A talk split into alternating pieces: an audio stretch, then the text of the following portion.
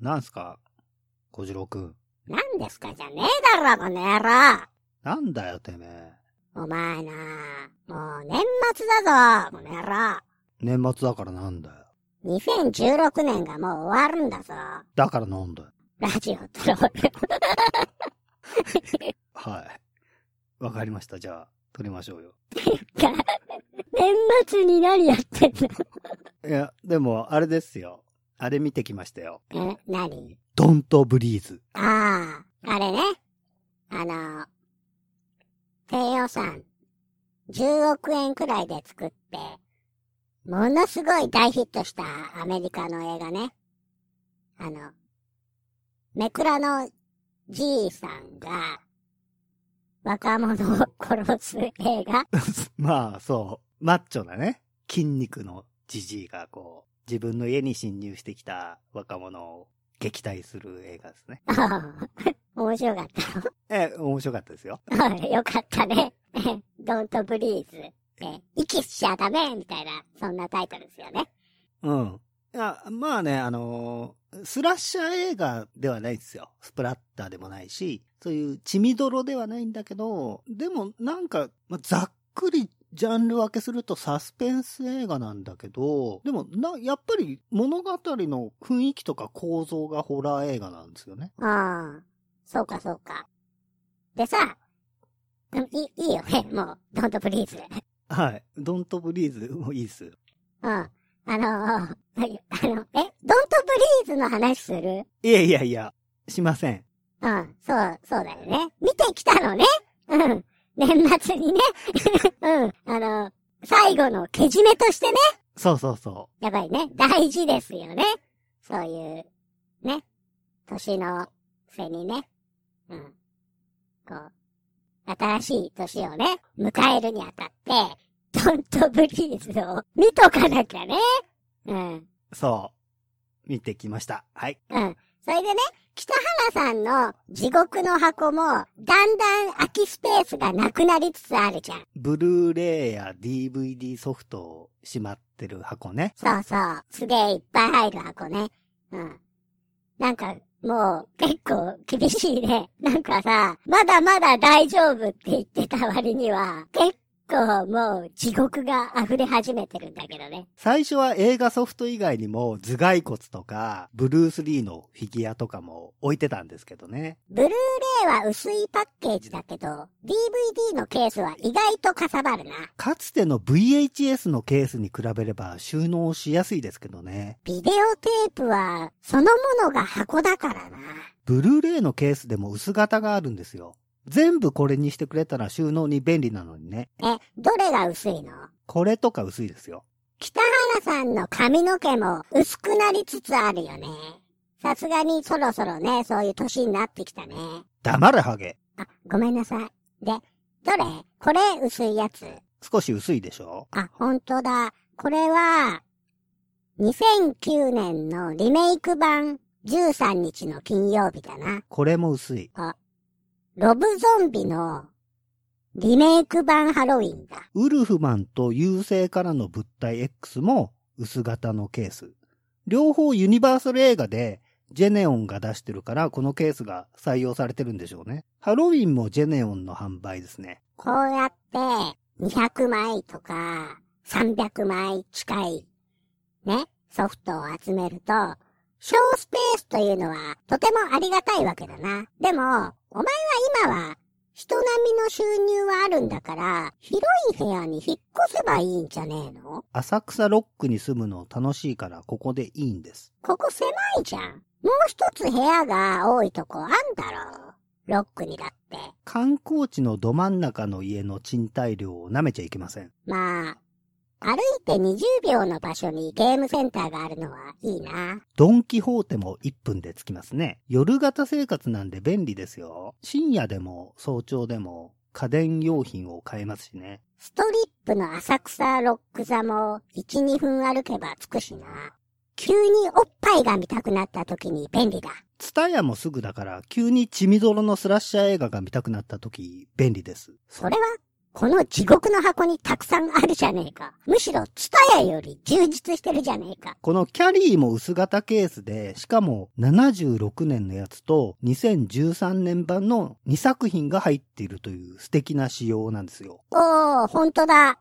キャリー、キャリーってタイトル2つ書いてある。ロゴが微妙に違う。ジャケットアートいいですよ。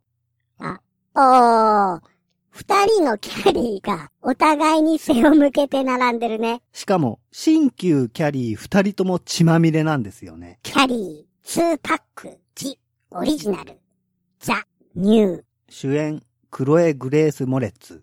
復讐を誓う少女。今、超能力が荒れ狂う。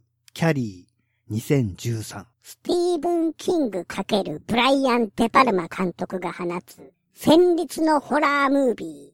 キャリー1976。25周年記念の時のインタビュー映像も入ってますね。キャリーはフォックスにとっても売れ線だから大事にされてる感じがするよな。ホラー映画の枠にとどまらず、あらゆるジャンルの映画の中でも傑作ですからね。うん。ブライアン・デ・パルマの代表作だしな。この2013年のリメイクの方はどうなの？うん。なんというか、あれですね。うん。ゴミですね。ゴミなのかよ。それは、良い意味でのゴミ映画なの？ホラーの場合、ゴミっぽい感じも魅力につながったりするじゃん。うん。まあ、クソですね。じゃあなんで買うんだよ。クロエ・グレース・モレッツが出てるし。お前、クロエちゃん好きなんだっけ？いや別に、それほどでも。そうだろキックアスの時だって、クロエちゃん演じるヒットガールに世間が湧いてた時も生還してたよな。あれ気持ち悪かったですよね。中年の男どもが、やたらヒットガール、ヒットガール言ってて。考えられないよな。あの頃、クロエちゃん何歳くらいだっけ？12、3歳じゃないですか。12歳の女の子に、いいおっさんたちが、本当にどうかしてるよな。ですよね。女は7、8歳が一番美しいのにね。まったくだな。まあ、変態どもの話はいいとして、お前は大して好きでもないクロエ・グレース・モレッツが主演してるから、新しいキャリーも認めるわけだよな。なんでなの？だってあの子こっち側に来てるじゃないですか。来るもの拒まずですよ。こっち側以外の仕事も結構してるぞ。こっち側って、あれでしょ？ホラー映画とか、そういうジャンル映画の方に来てるってことだよね。そうそう。だって、まず、悪魔の住む家でしょ？そして、キックアスを得て、モールスの吸血鬼役ね。で、ティム・バートンのダークシャドウね。そして、キャリーですよ。さらに、今度はサスペリアのリメイクで数字役に決まってるんでしょ？完全にこっち側の子じゃないですか。ホラーのリメイク作品の主演を一手に引き受けてる感があるな。ダークシャドウだってリメイクだもんね。モールスも、リメイクになっちゃってるよね。あの、カナダ映画の、ね、後に作られてるからね。当然のことながらオリジナルの魅力には届かない映画ばかりですけど、クロエちゃんがなんとか見れる映画にしてくれてる感じですよね。だから、応援するんです。応援するんですか。でも、新しいキャリーもそこまでダ作じゃないんだろそれほど悪くないですけど、デパルマ版が素晴らしすぎますからね。このブルーレイには新旧どちらにも日本語吹き替え音声が入ってるんですけど、反稽古なんですよ。反稽古なんですよって。反稽古が声優として仕事してんだな。千年女王じゃないですか。女王陛下のプティアンデじゃないですか。アンジェにお任せ。アンジェにお任せ。アンジェにお任せ。いキャリーの吹き替えもアンジェにお任せしたわけですよ。や、反稽古にお任せしたのな。そう、ハンケイコさんが、76年版では、キャリーの声。2013年版では、キャリーのお母さんの声を担当してるんですよ。ああ、それは、あれですか？奇跡の人でヘレン・ケラー役を演じたパティ・デュークが、新しい奇跡の人でサリバン先生を演じたようなものですね。まさにその通りです。キャリーはホラー映画なのか？原作小説を書いたのがスティーブン・キングだからホラーでしょ。まあ、血まみれの女が深夜の街をゆれゆらと歩くシーンもあるしな。電球パリン。鏡パリン。サイコロジカルなホラーですよね。いくつかの要素が集約されてる物語だよな。いじめと虐待と、狂信的宗教者と超能力。あと豚の血。豚の血な。宗教ややばいほどハマってる母親に育てられた抑圧が原因なのか、超能力に目覚めた少女の話ですよね。サイオニクス戦士キャリー。テレキネシスの使い手ですね。ひどい目に遭わされてる少女がテレキネシスで周囲の人間を殺すっていう話だよな。簡単に言っちゃえば。ストーリーはシンプルなんですが、高校における人間関係や周囲から阻害されてるキャリーの心情などがよく描かれてるんですよね。お母さんの気違いっぷりもすごいよな。デパルマ版は脚本演出美術音楽すべてがよくできてるんですよ。俳優の演技も深みがあるし。撮影もすごいよな。映画という表現手段を追求してますよね。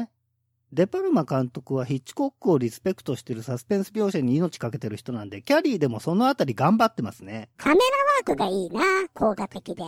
画面に分割もファントムオブパラダイスに続いて使ってますね。悪魔のシスターでも使ってたかも。キャリーがテレキネシスで学生どもを殺しまくるあたりだな。右側に超能力を使うキャリーのアップで左側に逃げ惑う人たちっていうやつですけど、デパルマはあの手法を使ったことは失敗だったって言ってますね。え、そうなの？すげえ面白いじゃん。復讐という最も盛り上げなきゃいけないシーンなんですけど、画面に分割みたいな特殊な手法を使うと観客の映像への没入度が下がるということで、失敗だと思うらしいです。確かに。おー、この表現すげーっていう意識が、物語から気をそらしちゃうよね。印象には残りますけどね。キャリーといえば画面二分割っていう気はするな。スーがキャリーの真上に豚の血が入ったバケツを見つけるシーンも二分割で効果的に描かれてましたよね。二つの事件が同時に行われてることを表すには最高の手法だと思うけどな。オープニングからインパクトバリバリですよね。高校生の女どもがバレーボールやってるんだよな。運動場のコートを真上から撮影してて、それが人間の視点まで降りてくると、キャリーがいてね。ボールがキャリーに飛んできて、キャリーが受け損なって、負けちゃって、女子たちから怒りを買うんだよな。キャリーが同級生に阻害されてて体育の授業で失敗したっていうことを数秒で表現してますよね。ベースボールキャップの嫌な女子もワンカットで印象づけるしな。後ろ姿しか見えてないのに。はい。そしておっぱいタイム突入ですよね。オープニングがスローモーションで着替えしてる女子高生たちっていうやつね。ロッカールームでふざけながら着替えてたり、タオルで体拭いたりしてるんですけど、シャワールームからの湯気で全体がぼんやりしてますよね。でも、ナンシー・アレンのおっぱいが揺れるのを確認できます。スローモーションでね。そんで、キャリーはシャワーを浴びてるんだけど、和やかな音楽がかかってんだよな。キャリーのお腹とか足とかのアップが続いて、そして、キャリーが石鹸を落とすと、股間から血が出てることに気づくっていう。所長ですね。当時は具体的にどういうものかよく知らなかったんで、キャリーで学びました。当時いくつくらいだったの？北原さんは。僕は映画館でなくテレビ放送で見たんですけど、6年生とか中1くらいじゃないですかね。どんな印象を持った？え、キャリーと同じくらいショックでしたよ。キャリーも所長についての知識がないからパニックになっちゃうんだよね。同級生に助けを求めると逆に面白がられちゃって、いじめられちゃうっていう、地獄のようなオープニングシーンですよね。女子たちにタンポンぶつけられてるキャリーはもう、シャイニングで、ね、斧で襲ってくる、ジャック・ニコルソンに怯える、えー、あの女優なんだっけあの人みたいな表情してるよね。もともと気持ち悪いことされてるキャリーだからからかわれちゃうんだけど、バレーボールで失敗したことも繋がってますよね。うん。このいじめ事件が後に大殺戮に発展してしまう発端なんだよな。映画では学校が燃えるくらいですけど、小説では街が破壊されますからね。あ、原作と映画は結構違うの？いや、かなり忠実ですけど、小説では超能力による社会への影響も背景として描いてますね。我々の認識とは異なる形で何かの事件の裏側には超能力による悲劇があるみたいなことをうっすらと。スキャナースだな。エスパイだな。現場対戦的なね。バビル二世的なね。で、家に帰ってお母さんにまでいじめられるキャリーがかわいそうですよね。所長が来たら叱られるという理不尽な状況な。キリスト教ってそんな競技あるんですかね？イブはダメなやつだったの。あんたもイブみたいになるの？みたいなことを言われるんだっけ。なんかもうかわいそうすぎて覚えてない。キリスト教の部屋に閉じ込められるんだよな。聖セバスチャンの像が祀られてる部屋ね。あ、あれはキリストじゃないんだ。聖セバスティアヌス。誰？キリスト教における聖人ですね。同性愛とペストの守護者とされてる人、裸体で矢にいられてる宗教画がエロティックすぎるって、教会から撤去されたりした、そういう人。三島由紀夫の仮面の告白で、主人公が聖セバスチャンの絵を見てオナニーするっていう描写がありますよ。オスカー・ワイルドとか、ホモの人たちのアイドルでもあるんですね。なんで矢が刺さってんの？キリスト教徒だったから殺されたの。へえ、なんで？キリスト教が異端の宗教だった時代の人だから。うん。あの宗教に厳格なお母さんにしては意外なチョイスだな。あのお母さんは男女のセックスを悪としてるから、同性愛は良いものと思ってるのかもしれませんね。ああ。夫ともセックスしてなかったんだよな。酔っ払って帰ってきた夫とセックスしたらキャリーができたんだよな。まあ宗教家としては狂ってますよね。同じスティーブン・キングのミストにも狂信的なキリスト教おばさんが出てくるよね。なんだろう、キングの近所にああいうおばさんが住んでたのかな？そうかも。とにかく学校でも家でも辛い思いをさせられるんですよね、キャリーは。いい子なんだけどね。ちょっと気持ち悪いんですよね。おい、キャリーを気持ち悪いとか言うなてめえ。え、気持ち悪いじゃん。おい、そういうこと言うなっつってんだろ。ふざけんなよてめえ。誰にも迷惑かけてない子をいじめるんじゃねえぞ。このクズ野郎。じゃあ小次郎くんはキャリーみたいな子がいたら、恋人として付き合える？キャリーみたいなっていうのは、え、ああいう気持ち悪い。おーいあ、すいません。小次郎くんのように偽善的な人たちが、キャリーをより不幸にするんですよ。先生とエイミー・アービング？えー正確には、コリンズ先生とスーね。スーは、ウィリアム・カット演じる UFO マンと付き合ってるんだよね。トミーね。あ、トミー、はい。え、っていうか、UFO マンってなんだっけ？えーアメリカンヒーローっていうテレビドラマ？それな、ウィリアム・カット。金髪アフロの二枚目スターだな。新明日に向かって打ての三段スキット役もやってますよね。キャリー以降売れましたね。ファントム・オブ・パラダイスではエキストラ同然だったのにね。あと、ガバリンだっけ？なんか、ホラー映画出てますよね。うん。でも、この映画の学生役の俳優は結構有名になったよな。ジョン・トラボルタが最も売れましたね。キャリーの後にデパルマ映画で主演もやったしな。ナンシー・アレンもデパルマの映画出てますよね。結婚したんだっけ？まあ、後にロボコップなんかにも出てますね。エイミー・アービングは超能力少女の映画出たしな。キャリーのシシー・スペイセクも演技派として仕事してましたね。うん。スーが、トミーに頼むんだよな。プロムパーティーにキャリーを誘えって。あ、それは、なんだ、優しさ？優しいから、スーは。っていうか、同情？同情か。まあ、偽善的だよね。まあ、いじめられちゃってるキャリーに対して、スーは、免罪符で自分の彼氏のトミーを、と、キャリーがプロムパーティーに出れるようにすると。一方でクリスっていう女がジミーっていう不良にキャリーをプロムでひどい目に遭わせる作戦の遂行を頼むんですよ。キャリー所長事件の首謀者として、プロムに参加するのを禁じられたんだよな、クリスは。逆恨みというやつですね。プロムパーティーを楽しみにしてる学生っているみたいですね、アメリカという国には。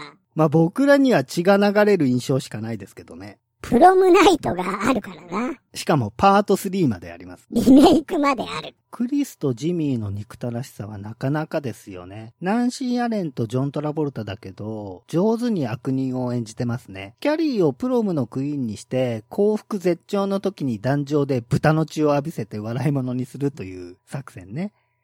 精肉工場の豚を殺して血をゲットするあたりは高校生くらいの子供っぽさと悪いことに積極的に挑む行動力が冗談では済まされないいたずらですよね。そら、キャリーも切れるわ。血まみれ。シシースペイセクのキャリーは陰気でいかにもいじめられそうだから、プロムで笑顔を見せるあたり見ていて和むよな。よかったね、キャリーって思います。そして豚の血。最高。キャリーがかわいそうだろ。なんだよ、最高って。そう、かわいそう。リメイク版のクロエ・グレース・モレッツのキャリーはシシー・スペイセクのような気持ち悪さとか陰気さに欠けますよね。むしろ、プロムのクイーンに選ばれても当然じゃねえかってルックスなんですよ。そのあたりでデパルマ版のオリジナルには到底及ばないな。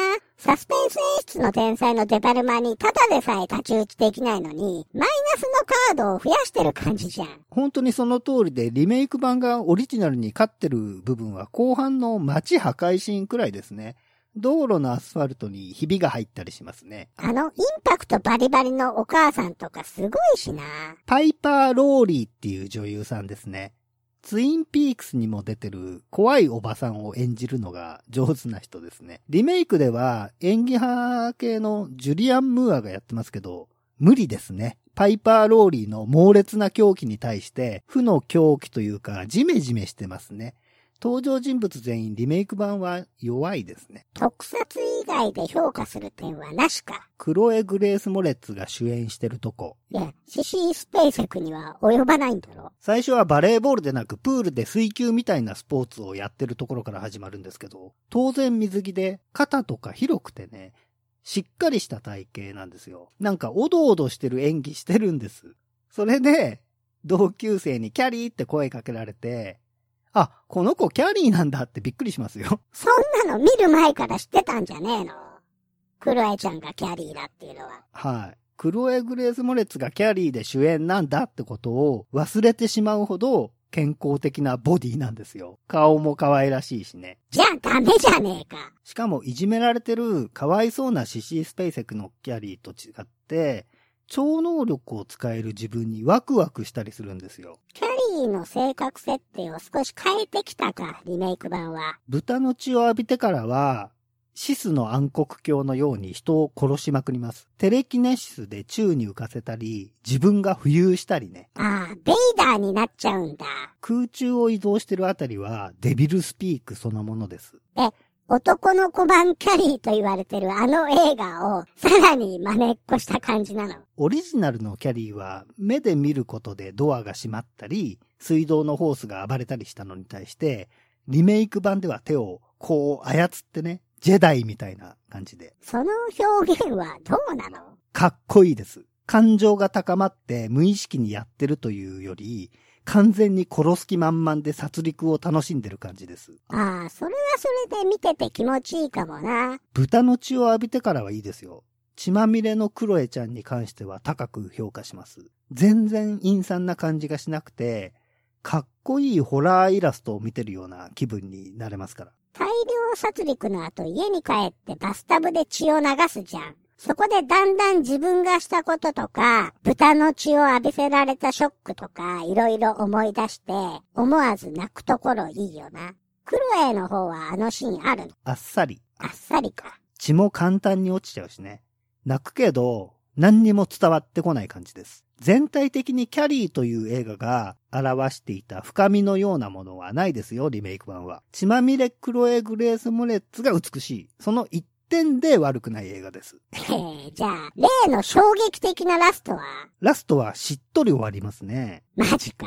13日の金曜日に影響を与えたあのラストシーンを封印するっていう英断に頭が下がりますね。まあ、いかにオリジナルのキャリーが傑作かということなんだろうけどな。だからいいんですよ。サスペリアでもゾンビ3でも、クロエ主演でリメイクすれば見に行くし、ソフトも買いますよ。ゾンビ3はリメイクされねえだろ、永遠に。なんか、僕のエビに対するモールスと全く似たような感じだな。薄く楽しめるように作られていて、クロエ・グレース・モレッツだけが印象に残るというね。最近のホラーは総じて上品に過ぎるところがあるしな。特にメジャースタジオの映画はね、いずれにしろ僕らの世代が何度も繰り返し見るような名作をリメイクしてもそれを超えるのは難しいということですよね。でも、北原さんはテキサスチェーンソーは好きだよね。あれも相当設定やストーリー変えてますからね。リメイクというより悪魔の生贄シリーズの新作と見る方がいいでしょうね。変に変えると怒り、オリジナルに忠実でも怒る。オールドファンというのは厄介だよね。早く年老いて死ねば作り手も自由に好きなように作れる気がするよ。いや、だからクロエ・グレース・モレッツを主演にすれば文句はありませんよ。あの子もいつまでも若くはないのに、大変な重荷を背負わされてるな。だから10年か20年経ったらクロエ主演でゾンビ3をリメイクすればいいんですよ。オリジナルより上回れる要素は無限にありますからね。まあ、ゾンビ3は脚本演出特殊メイクすべてゴミだもんな。しかも、クレイがあのお母さんか、みたいな。まあ、クロエ・グレース・モネッツもなんか、最近、何ですか、プロレスラーみたいな体型になってますよね。ああ、そうだね。何あれ？クロエはどうしたいの？あの、いや、全然さ、女性が筋肉を鍛えるのって、すごい良いことだと思うわけ。あの、むしろ、セクシーになるには、適度な筋肉は不可欠だと思うんだけど、クロエの、あの筋肉何？え、あれは戦いたいの？クロエは。どうしたいの？可愛い子ちゃんをやめたいの？クロエは。筋肉もついてるんでしょうけど、なんすかね、ちょっと太ってってきてるのかなとにかく、もともと肩幅のある子なんですよね、小顔で。それがなんかね、強そうになっちゃってますよね。うん。だから、なんだろう、もうさ、その、サスペリアのさ、ごめんね、キャさんなんかもう、ちゃんと喋れねえ。うん。いや、あのさ、ね、あのー、今度のサスペリア出るんでしょ？クロエ・グレース・モレッツちゃんね。でもさ、あんななんかさ、マッチョなのかさ、太ってんのかさ、とにかく、こう、がっちりした感じの体格じゃないですか。それをさ、サスペリアってさ、その、バレエ学校とかさ、魔女とか、その、少女漫画的なホホラーだったじゃない？ね？それを何、クロエちゃんはあれ、数字バニオンをやるの？どうなの？うん。何にしろ、数字バニオンもさ、ちょっとこの、いじめられてるっていうか、ちょっと、バレリーナ辛いみたいなさ、ところも、要素も入ってたじゃん。それをさ、あんな、なんだろう、強そうなクロエがさ、ダメでしょ？ね？まあ、ダメですね。うん、まあ、いいか、クロエ・グレース・モレッツは、まあ、あのーいいんですよ。ヒットガールとかも確かにね、可愛らしかったし、モールスなんてね、もう、超いい感じじゃないですか。ね。だから、痩せて、クロエちゃん。クロエちゃん多分これを聞いてると思うんで、あのー、少しね、痩せましょう。あの、いいんですよ。いいんですよ、そんな。あの、自分のね、好きなような体型でいれば、いいと思いますよ。うん。俺はね、いいよ。その、体型なんていうのはね、他人が、ああだこうだ言うことじゃないよ。うん。好きなように、ね、すればいいよ。でも、女優さんだから。ね。しかもちょっと、その、アイドル的なね、うん、可愛らしいっていうさ、可愛い子ちゃん女優なわけだから、ねえ。スージーバリオンは、細身の女優さんにやってほしかったな。うん、でも、うん、まあ、キャリーね。うん、あ、キャリーもいいじゃん。その、クロエちゃんの、何？あの、プロモーションビデオとしては。ね内容くっそつまんねえのかもしんねえけど、うん。あの、はい。えー、えっとね、違うんだよ。あの、ね、北原さんね。クロエ、あのね、あの、あのね、ヒットガールとかね、えー、要は、モールスね、うん。あの、クロエ・グレース・モレッツのね、ちょっとね、話をじゃあ、俺がね、まとめますよ。ね、北原さん、ちょっと黙っててくださいね。ええ。うあの、つまりね、まあ、日本では、キックアスというね、ちょっと、マイナーなアメコミ映画、ヒーローもののヒットガールっていうね、女の子の役で、すごくこう高く評価され、認知されたわけですよね。うん。ま、まだまだまだ、あの頃は、子役だから、ね。うん。いいですよ。いい、いいんですよ。うん。全然可愛らしかったし、上手だったんだよね。クロエちゃんね。で、モールスですよ。モールスっていうのは、スウェーデンの小説なんですよね、原作が。えっ、と、ヨン・アウビデ・リンドクビスト。ホラー小説であり、恋愛小説でもあるのね。で、2008年にスウェーデンで映画になってるんですよね。タイトルは僕のエリー200歳の少女っていう、まあ、クソみたいな放題が付けられちゃってますけどね。内容と矛盾してるよね、これね。うん。で、まあ、その2年後だっけ、あの、公開されたのが、アメリカで作られたモールス。うん。なんだよね。それに、クロエ・グレース・モレッツちゃんが、吸血鬼の役でね、出てる。うん。う。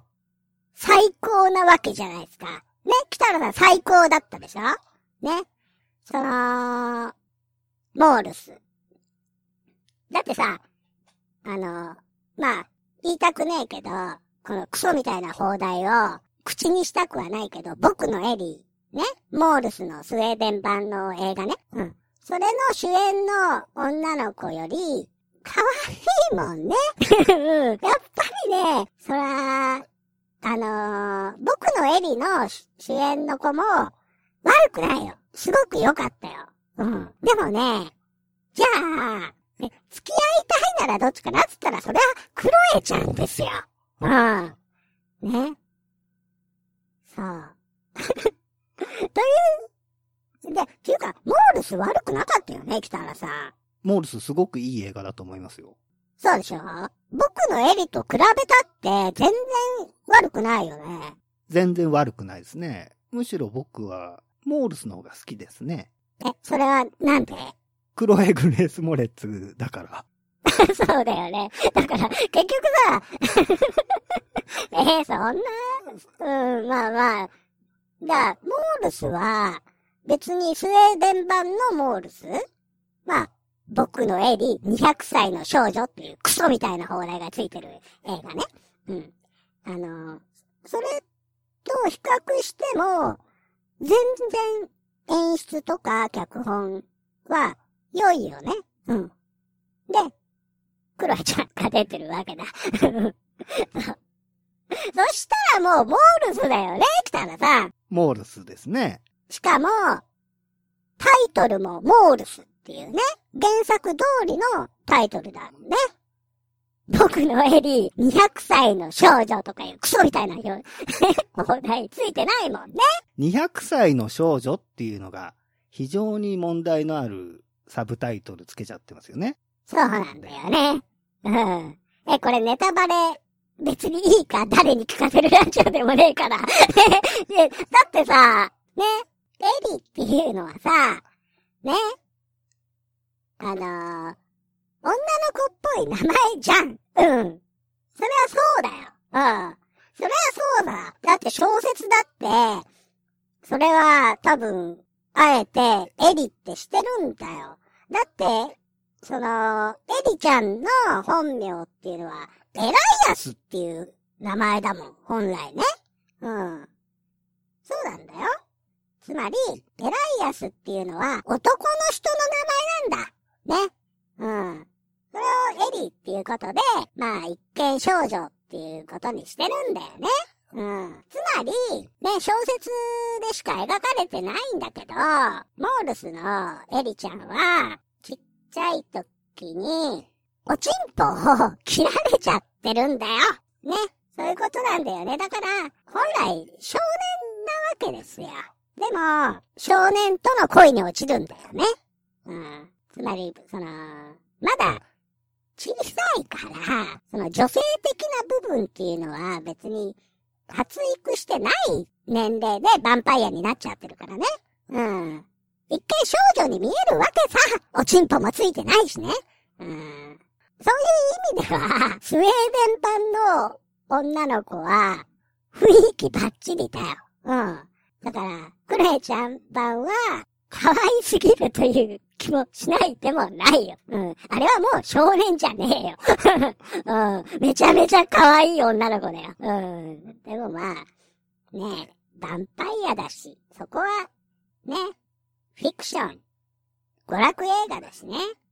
そこを楽しんでもいいじゃないですか。そう。だから、そのスウェーデン版のモールス、ね、僕の絵にね、クソみたいな放題をつけられちゃった、あの、ね、スウェーデン版のタイトルは、入ってもいいよっていうね、どうぞお入りっていうタイトルですよ。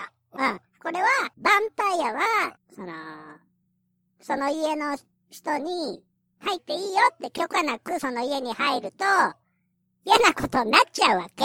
うん。ね。それがタイトルになっていて、まあまあいろんなことをこう、連想させるタイトルなわけですよ。うん。ね。だから、モールスにするか、原作のタイトル通りね。あるいは、ね、入ってもいいよっていうのをもっと詩的な表現でさ、何ですか僕のエリ。200歳の少女。バカじゃねえのふざけんなよ。えっ、ー、と、どこだっけこれ。配給会社。北野さんどこ？え、ショーゲートっていう会社ですね。ああ、な、なんだ。ショーゲートってあれじゃん。博報堂じゃん。うん。な、アミューズとか、あの辺でしょ？うん。まあ、ろくでもない会社だよね。そんなこと言っていい まあ、だから、何しろさ、あの、まあ、放題はクソです。僕のエリもうこのタイトルほんと言いたくねえよ。うん。入ってもいいよにしようか。入ってもいいよはさ、スウェーデンの。よくできてる。で、アメリカ版のモールスも同じようによくできてる。ね。北原さんと俺が、その、モールスを高く評価するっていうのは、クロエ・グレース・モレッツちゃんがエリ役をやってるから。ね。これは、なんだろうね。あの、つまりね、その、モールスっていう映画はね、本来必要なかったわけですよ。うん。ね。入ってもいいよの直後だよね。感覚的には、2年くらい経ってたの、本当に。うん。な、ね。いい映画できたなと。久しぶりに素晴らしいヴァンパイア映画の一本が世に出たと。ね。それはホラー映画ファンはさ、感動したわけですよ。うん。これは、人に勧められる、良い映画だと。うん。まあ、ぼかし問題とかもあったわけですよね。その物語の核心に迫るシーンを、日本の配給会社は、ぼかしを入れてしまったんだよね。で、あの、それは、ソフト版にも入ってるんだっけ？北原さん。入ってます。ね？そう。そういうね、クソみたいな配給会社にね、ぼかしを入れられ、要つまり、おちんぽを切断された傷があるんだよね。エリーの股間にはね。それをぼかし入れちゃったらさ、その背景うん。エリーが実は少年なんだよっていう意味がもうわかんなくなっちゃうんだよ。ね。そういうさ、そこはさ、何にも映ってないわけさ、つまり。うん。ねそうじゃん。女性器とか、おちんぽとかが映ってんならまだぼかし入れてもいいよ。ね五千歩譲ってだよ。うん。それをさ、なんであんなとこぼかし入れんだと。うん。ね それで、それは、なんだ？モールスはどうなってたっけ？北原さん。え、モールスは、その、はっきり見せなかったんじゃなかった？そうだっけうん。まあいいや、その、つまりね、ね、北原さんね、面白かったんだよね、入ってもいいよ。うん。ね。で、モールスがさ、できると。で、俺たちはさ、正直、この素晴らしいね、ホラー映画の後に、アメリカ版リメイクみたいなね、そういう印象だったわけですよ。それは、なんだろう、ヨーロピアン映画のリメイク、まあ日本映画とかも、えー、香港映画とかもさ、えー、大ヒットした映画のアメリカ版リメイクっていうのは、それまでにもたくさんあったわけだよね。まあ、ホラーで言えばリンクとか、ね、あるわけだよね。あと、香港映画だったら、インファナルアフェアとかさ、うん。で、だいたいつまんねえんだけど、ね、うん。まあ、リングは良かったんだけど、うん、その、ね、えっ、ー、と、あれですよ。クソつまんない ホラー映画あるじゃん。あれなんだっけあれ。なんだっけえっ、と、なんだっけえー、じゃあさ、なん、え、北原さん、なんだっけあの映画。あの、カナダか、だか、どっかだ、ドイツ？えー、ど、なんか、ヨーロッパのさ、うん。あの映画なんだっけ北原さん。小次郎くん思い出せないんなら僕も無理ですね。うん、そうだよね。えっ、ー、とファニーゲームうん。ファニーゲームっていう映画あったじゃん。つまんねえやつ。でもさ、すげえ話題になってさ、ファニーゲーム USA ってさ、アメリカリメイク版できたよね。ナオミ・ワッツかなんか出ててさ、やっぱつまんないんだよね。あのー、結構さ、ファニーゲームのファンは、オリジナル版はいいのに、ファニーゲーム USA 版、USA はいまいち、みたいなさ、評価を出たじゃん。俺たちにとってはどうでもいい、どっちもゴミだよ、みたいなさ、ところはあったんだけど、うん。その、つまり、ね、ヒットした映画のアメリカ版リメイクには、俺たちは花から期待などしないんだよね。うん。その、例えば、日本のリングは期待したよね。うん。だってさ、アメリカはさ、日本みたいなさ、貧乏臭いさ、制作体制で作ってないもんね。うん。だって主演がナオミ・ワッツだよ。ねえ。日本の、ね、あれ、うん、あの、ね、ナオミ・ワッツの方がそれは表現力豊かですよ。うん、そういう意味では、リングみたいなね、いいリメイクもあるけれども、ね、入ってもいいよのリメイクで、ね、モールスは、何も期待するところはないわけですよ。しかも、2年後だし。で、日本人の北原さんとか、まあ地獄から来たんだけど、俺は。えっ、と、まあ、その、ね、日本に住んでてらね、ヨーロッパ映画だろうが、アメリカ映画だろうが、どうせなんかさ、よくわかんねえ言語で喋る、ね肌の黄色くない人たちがやってる映画なわけですよ。そしたら別に何の意味もないわけ。ね。それを、ね、クロエちゃんが出たという一点で意味があったんだよね。そういうことでしょ、北原さん。その、モールスに関しては。というか、なんでこんなにモールスについて喋ってんの？うん、だからね、キャリーはダメだよね。あの、キャリーは、本当に、見る必要ない感じ、北原さん。いや、だから、クロエ・グレース・モレッツを見る映画。そうだよね。だから、ね。うん。モールスに関しては、脚本や演出はどっちもいいから、可愛い子ちゃんのクロエちゃんが出てる方のモールスを、俺たちは、これからは、見るよね。だからさ、入ってもいいよよりは、モールスを見るよね。どちらかというとね。え、北の両方持ってるの？はい。あ、両方持ってるんだよね。でも、やっぱり、モールスの方をよく見る？両方同じくらい見てますね。あ、そうなんだ。えー、うん、そうか。あー、まあ、暇だね、北原さん。うん。ということですよ、北原さん。わかりました。はい。じゃあ、その、キャリーの話にね、戻りましょうか、北原さん。キャリーの魅力って、たくさんあると思うんだよね。青春ドラマ的な、その人間模様とかもね、結構よくできてるし、超能力を身につけてしまった少女っていうね。うん。そういうのもいいし、最後のクライマックス、ね。うん。豚の血ね。うん。そうですね。やっぱり、あの豚の血っていうアイデアがなかったら、キャリーっていう映画は、あんま面白くな、なかったかもしれないね、北原さん。そうですね。ビジュアル的には面白くないですよね。うん。